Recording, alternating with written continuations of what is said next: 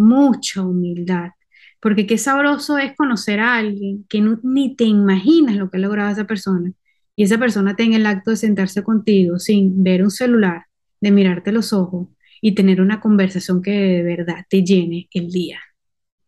Eso es lo que me enseña a mí el emprendimiento, respetarme, amarme y aprender. ¿Tienes una idea de negocio pero te sientes paralizada? Te doy la bienvenida al podcast de la parálisis a la acción, un espacio de generación de conciencia para aquellas emprendedoras que quieren dejar el miedo de lado. Existen diversas herramientas a través de libros, podcasts, entrevistas, pero aquí conseguirás aquellas que fueron verificadas por mí y por emprendedoras como tú. ¿Estás lista para pasar de la parálisis a la acción? Mi nombre es Sara González y te doy la bienvenida.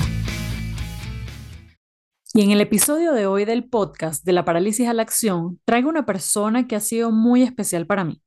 Una persona que ha sido una mentora a nivel de creatividad, de decir las cosas como son, sin pelos en la lengua, y que me ha enseñado a mover la energía de una forma especial, a través de su geometría sagrada y a través de simplemente estar. Ella es Carolis Naranjo, diseñadora gráfica, ha trabajado en multinacionales, ha sido una persona que, este, de hecho, el logo de, de Sarah Unlock eh, es creación de, ella. Y eh, ha sido una persona, es una persona que transmite mucha paz y te ayuda siempre, está ahí presente para, para los momentos en los que más los necesitas. Sin más preámbulo, pues vamos a darle paso a Carolis Naranjo. Carolis, buenos días. Gracias por estar en De la Parálisis a la Acción. Bienvenida. Hola Sara, gracias por la invitación. Feliz día para ti también y para todas las personas que están escuchando este podcast. Bueno, Caro, sin más preámbulos, nosotros íbamos a comenzar a hablar justamente, hoy cambiamos el tema y no es casualidad que estemos hablando de esto, pero hay cosas que definitivamente cuando tú emprendes siendo mamá y viviendo en varios países, no podemos dejar de decir y no podemos tapar el sol con un dedo, teniendo en cuenta que somos mujeres, este, que venimos muchas de trabajar y de hacerse una como profesional y llega el momento en la maternidad y dices, wow, este es una ola que, que revienta de una buena forma, digamos, em, pero no sabemos muy bien cómo navegar sobre ese, ese mar de nuevo, ¿no? Eh, bien dicho, tratando de nosotros seguir creciendo personalmente y profesionalmente al ritmo que llevábamos, ¿ok?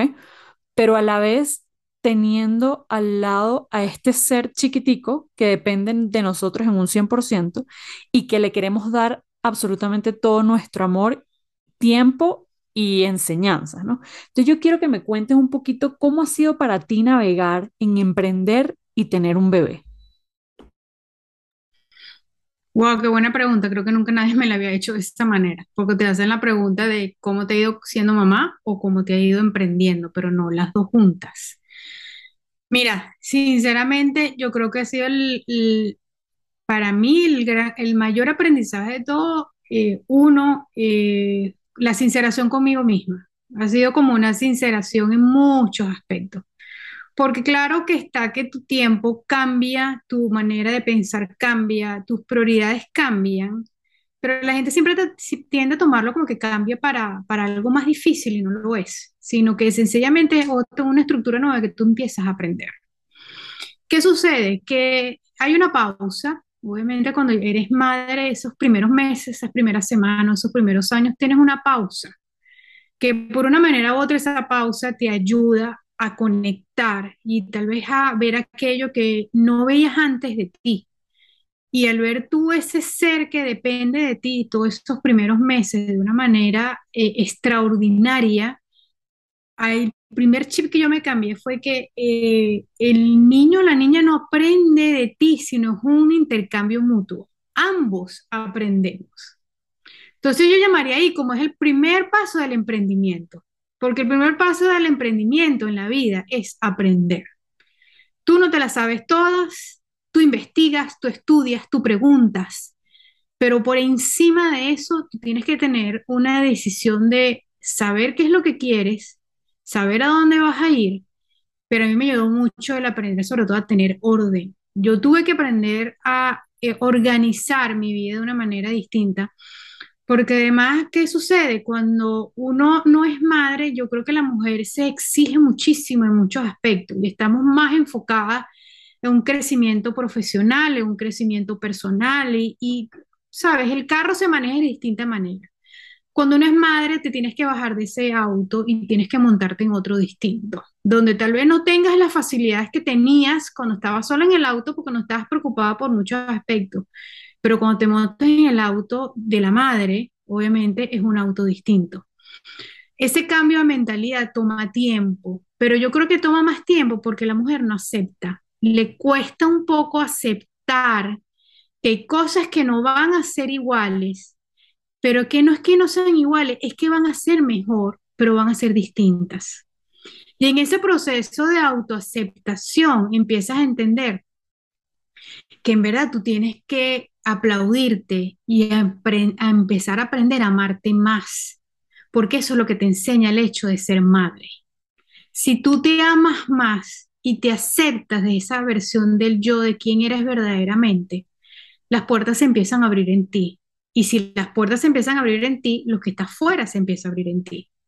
Entonces yo creo que es un proceso de mucha humildad, de mucha aceptación, pero también es un proceso que tenemos que celebrarlo, porque ya el hecho de ser madre ya es una decisión valiente, muy, muy, muy valiente en estos tiempos. Y el hecho de que puedes hacerlo y el hecho de que tomas la decisión de serlo es valiente, pero también es muy valiente el hecho de ser mujer y reconocer de que hay etapas en la vida como facetas en el negocio donde tú vas cambiando y tú vas escalando.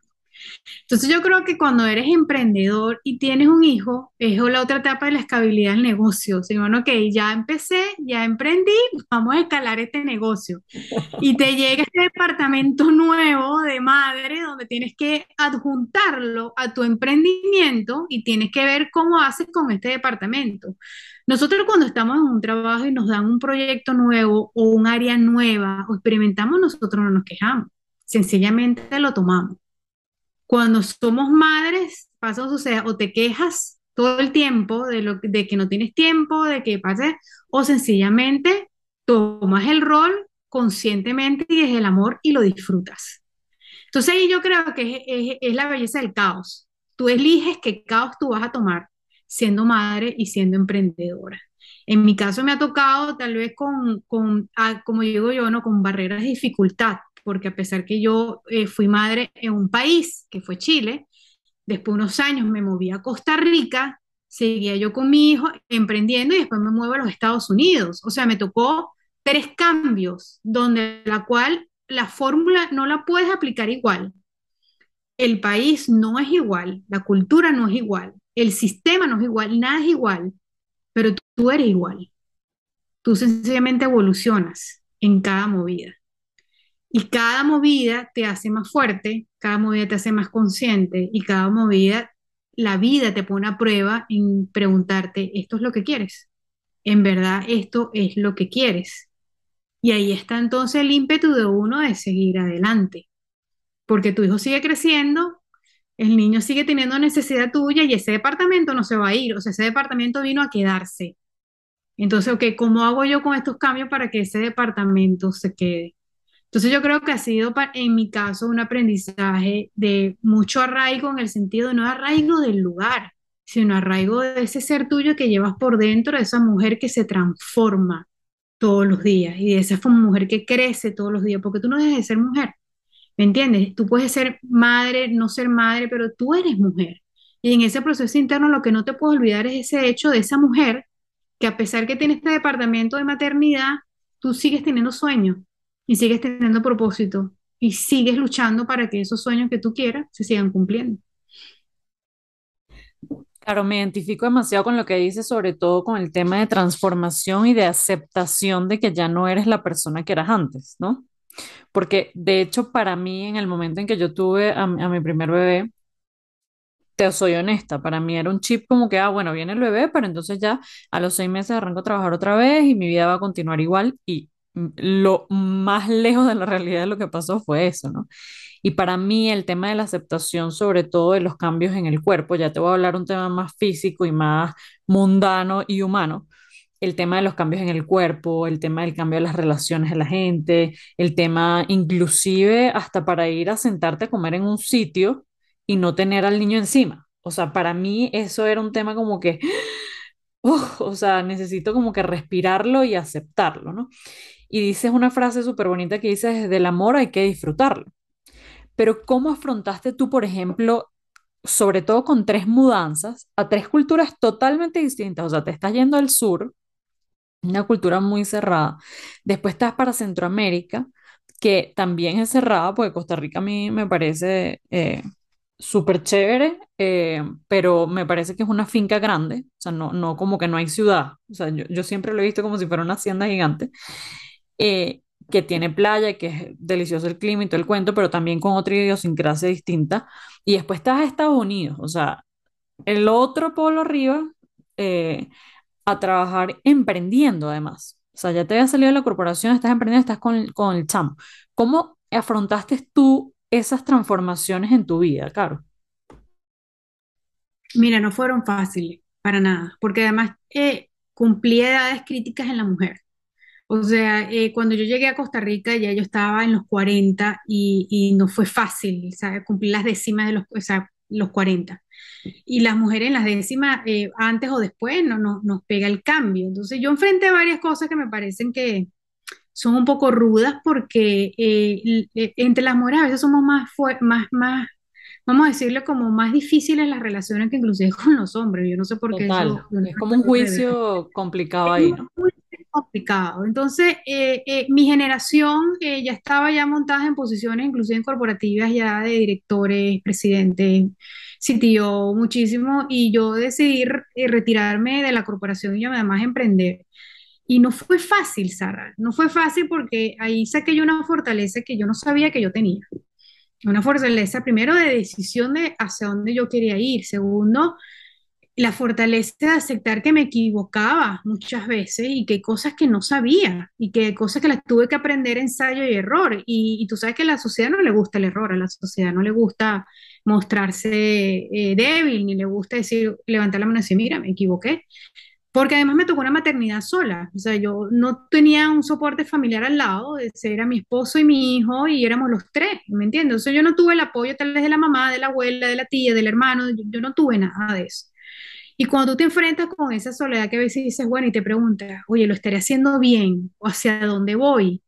Eh, estoy perdiendo el tiempo, te desesperas, eh, los cambios son rudos porque cada país tiene un, unos cambios que tú dices, yo no me hallo aquí, si me hallo, no me hallo, pero yo creo que aprendes uno a aceptar de que la vida te pone ahí por una razón y que tú decidiste estar ahí.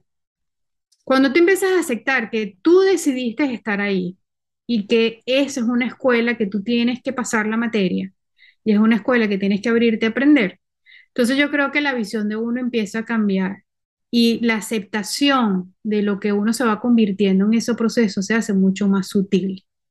Fácil, no, no lo es, para nada fácil, porque todo el mundo tiene una opinión y a la gente le fascina opinar y a la gente le encanta hablar la gente es muy mal escucha, muy mal escucha. La gente no tiene paciencia a escuchar, la gente no tiene paciencia a mirarte a los ojos. Y a veces, preferiblemente, cuando tú miras a los ojos a alguien, tú no necesitas preguntar. Cuando tú das un abrazo a alguien, tú no necesitas decir una sola palabra. Eso yo creo que esa compasión empieza a nacer en ti de una manera distinta.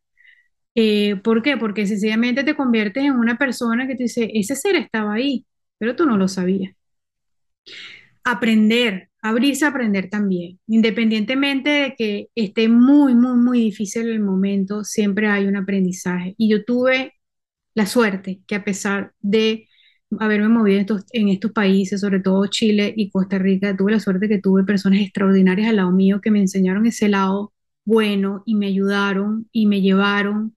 Y son personas que todavía tengo contacto y personas que seguimos hablando porque así es la vida, ¿no? Pierdes amistad, es verdad, eh, pierdes eh, contactos, hay gente que se va totalmente de tu vida porque además a mí me tocó, como muchas personas saben, donde yo fui madre lactante. Entonces, como tú decías, tú estás sentado en un restaurante y la gente le incomoda que tú estés lactando a tu hijo, la gente le incomoda que vayas a un parque acompañarles y estés lactando. Entonces, eso fue otra barrera que yo tuve que enfrentar súper fuerte porque no salían conmigo eh, y o les daba pena o les incomodaba, pero yo estaba tan decidida en ciertas cosas y tan convencida y segura de mí que yo no estaba dispuesta a negociar nada y mi paz no se negocia. Entonces, si yo tenía que hacer ciertas cosas, alejarme y estar sola en mi vida por estar yo en paz conmigo, eso fue lo que yo hice. Pero nunca dejé de aprender, ¿me entiendes dónde voy? Nunca dejé de escuchar, siempre estaba atenta a lo que estaba sucediendo alrededor.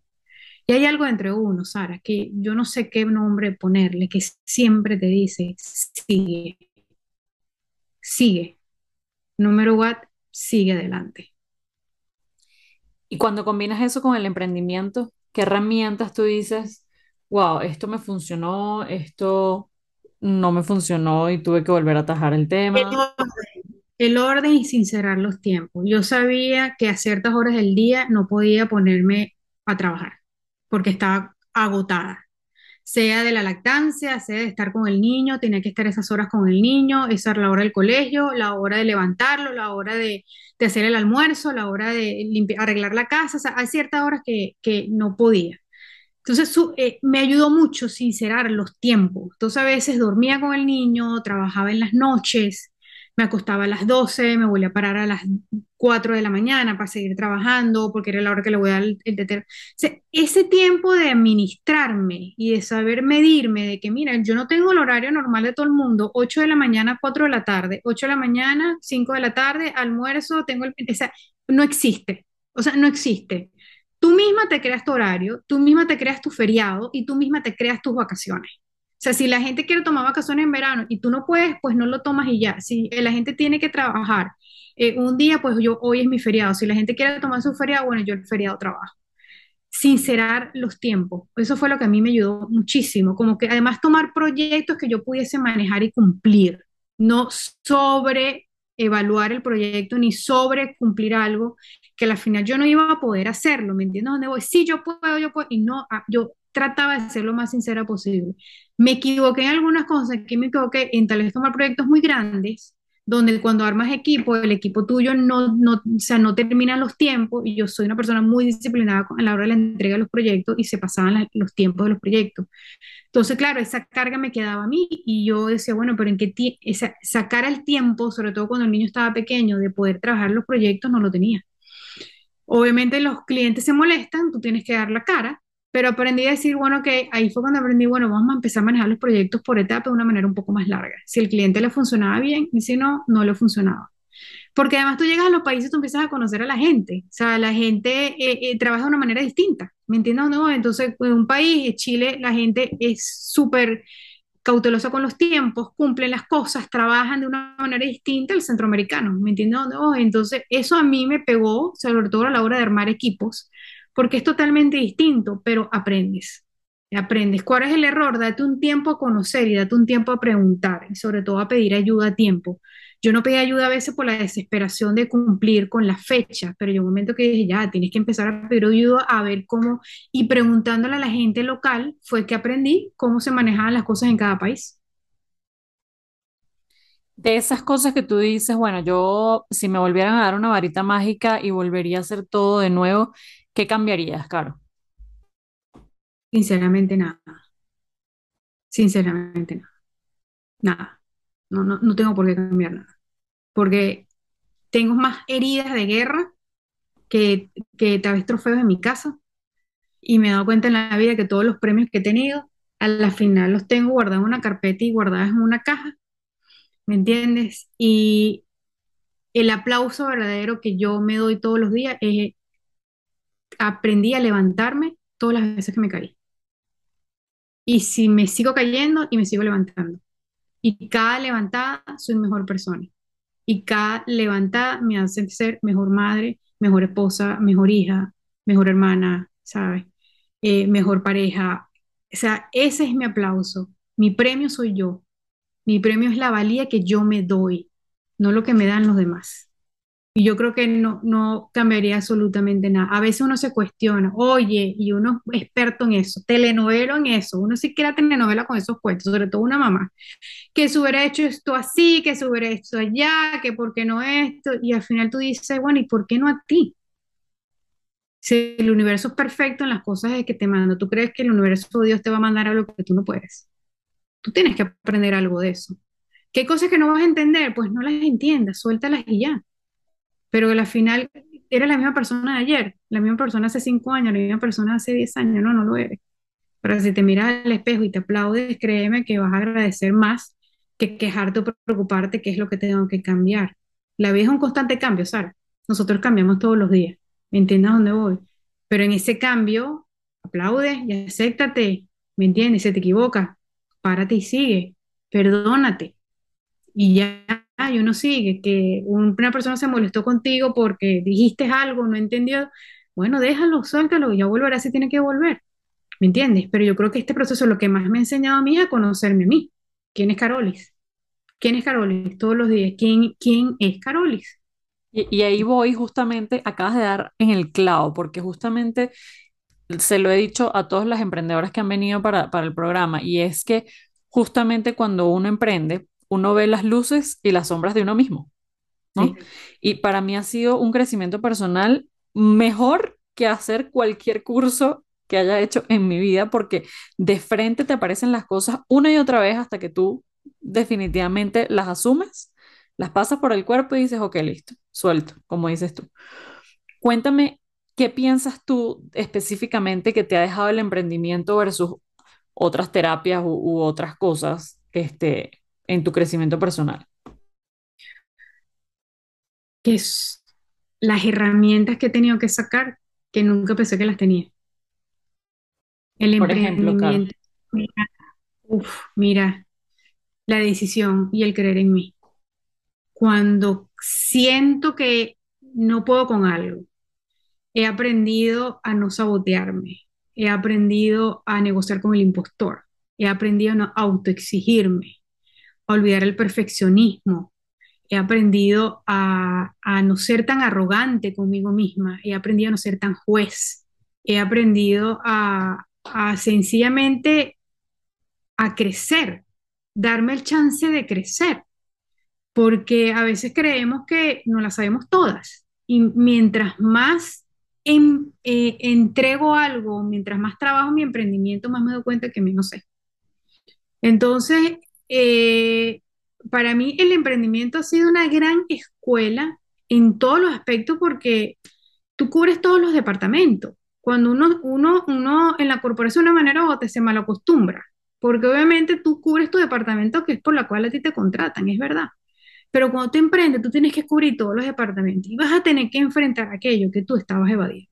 Por ejemplo, yo tuve que, he tenido que aprender de taxes, he tenido que aprender de declaración de impuestos, he tenido que aprender de finanzas un poco más honda, he tenido que aprender muchas cosas que también para los demás, para un financiero así que no vale, pero eso es fácil. Contigo misma, Sara, ven acá, ayúdame a sacar, me- ayúdame a sacar estos costos porque no tengo ni idea.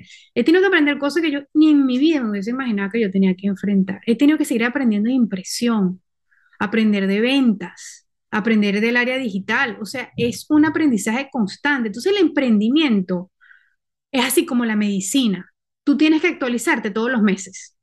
¿Me entiendes dónde voy? No te puedes quedar con algo, con el mismo sitio porque te obliga a moverte. Ahora, hay emprendedores que se quedan en su mismo lugar y yo se lo respeto.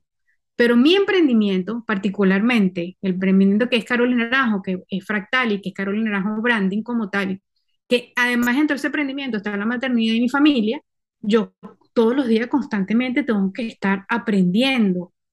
Pero la verdadera escuela es, Sara, en verdad, cuando yo me siento en una mesa y me tomo el café conmigo y me pregunto, ¿quién eres hoy?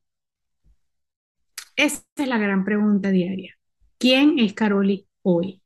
Y eso yo creo que es la pregunta que el emprendimiento me ha dado en el vivir en el presente. El emprendimiento te ayuda a proyectarte, a ser claro, ¿ok? A marcar tus metas, a marcar, a, revisar tu business plan, a llevar tus números, todas estas cosas que tienes que aprender.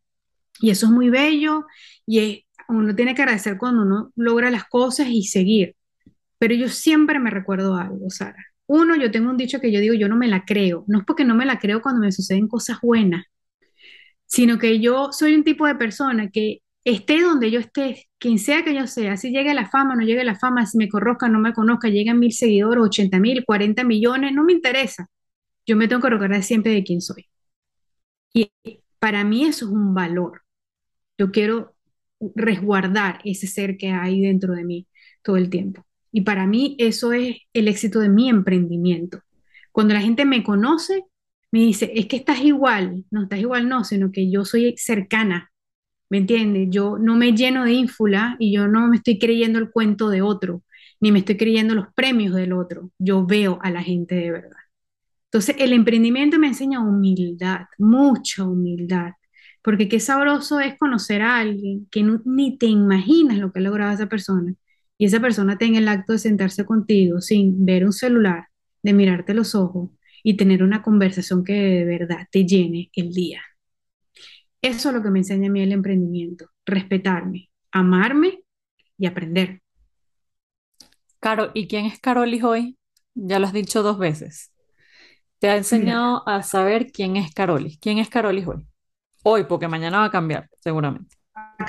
Hoy, Carol es una mujer eh, soñadora, es una mujer eh, de metas grandes, es una mujer determinada, es una mujer eh, que ama, ama infinitamente lo genuino, ama infinitamente la honestidad de las personas, una mujer que disfruta los amigos, disfruta de su familia, es una mujer que em, conecta todos los días de una manera u otra con lo que el universo le muestra todos los días a cada segundo.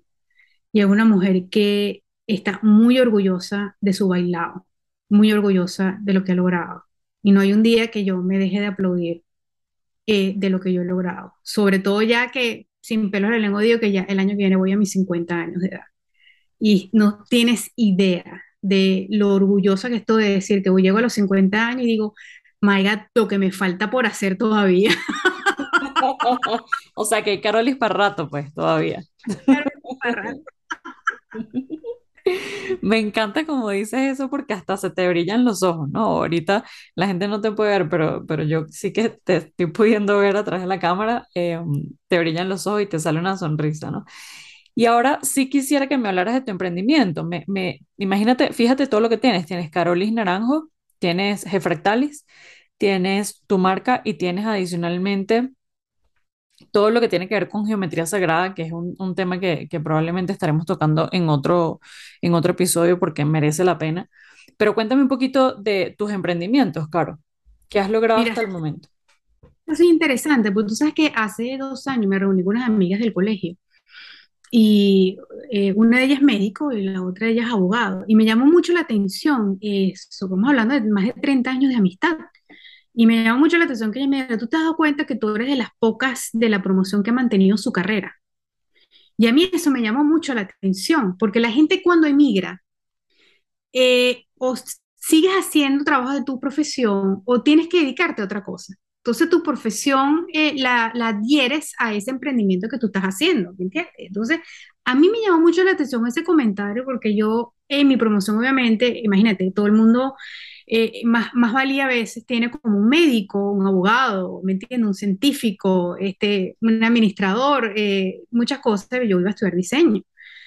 Cuando ella me dieron eso, me puso mucho a reflexionar, ¿me entiendes? Porque yo dije, wow, yo no me he dado cuenta de que a pesar que yo me ha tocado emprender, que he trabajado en agencia, que he trabajado en corporación, todo esto, yo no he dejado mi carrera de lado.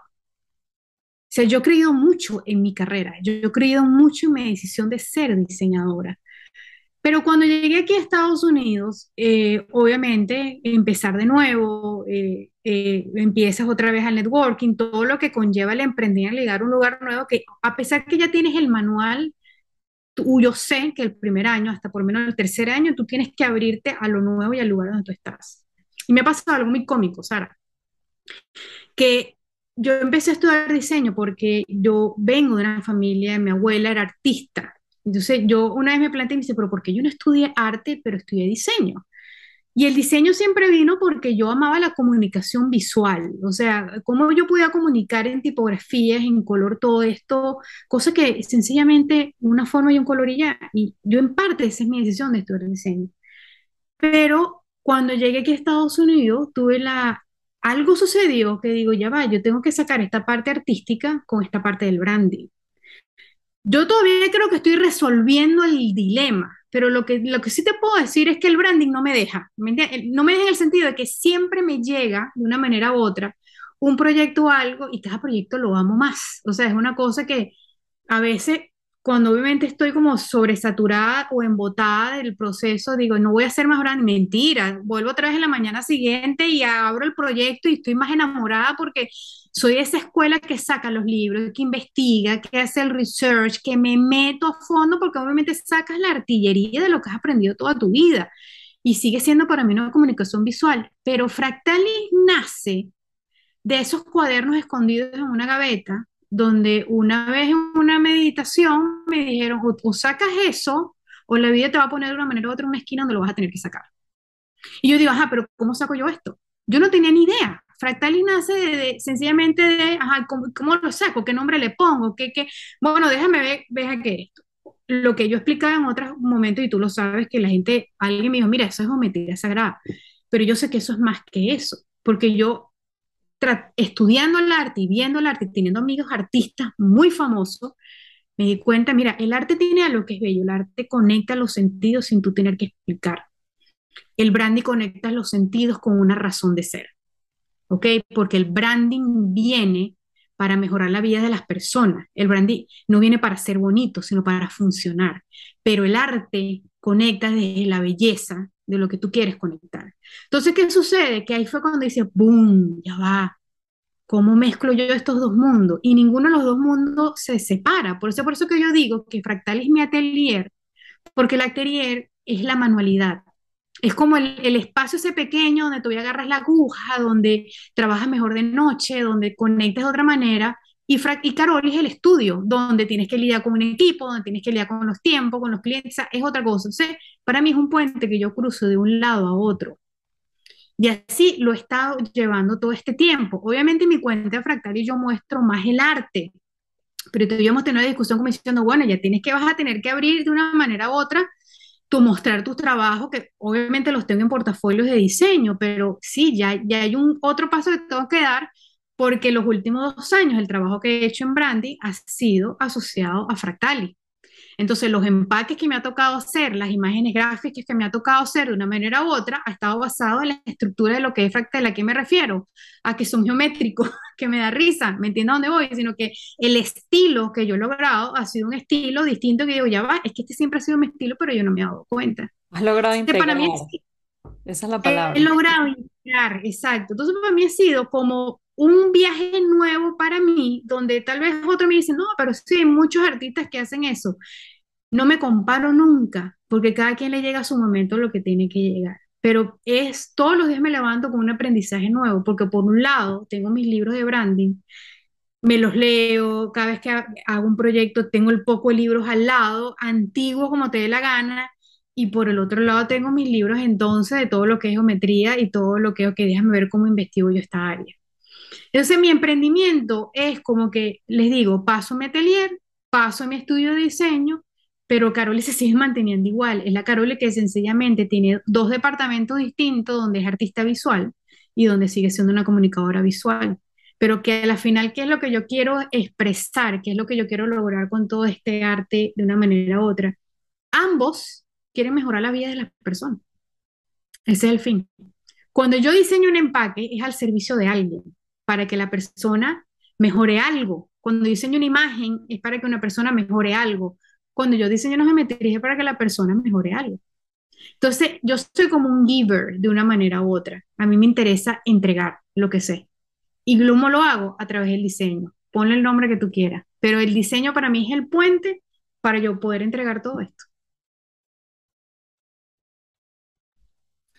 Definitivamente es maravilloso poder entender esos dos mundos, viendo cómo lo has integrado y viendo cómo lo vas a dar, porque ya al final ese, puente se va a reducir y simplemente va a ser un solo Carolis o un solo G-Fractalis que va a estar en función de eso. Y me encanta que pongas la palabra servicio ahí porque este, de eso se trata la vida, ¿no? Poner nuestros dones al servicio de otros. Em, bueno, Caro, primero agradecerte un montón por haber estado con nosotros hoy. Eh, siempre es un placer conversar contigo y poder eh, hablar de temas tan variados como lo que es la maternidad, el emprendimiento, y espero que próximamente puedas venir para, para el podcast, otra vez para otro episodio. Pero cuéntanos ahorita, ¿dónde te pueden conseguir, Caro? Mira, eh, me pueden escribir a mi cuenta de Instagram de arroba gfractalis y tengo mi correo electrónico que es hi arroba gfractalis.com eh, y por esas vías me pueden conseguir y mi página web que es gfractalis.com. Así que por esas tres vías me pueden conseguir perfectamente. Excelente. Bueno, Caro, ¿algún otro mensaje que quieras dar? Crean en ustedes y que nadie los defina quiénes son, pero crean por encima de todo en ustedes siempre. Muchísimas gracias, Caro. Te mando un abrazo gigante. Abrazo para ti.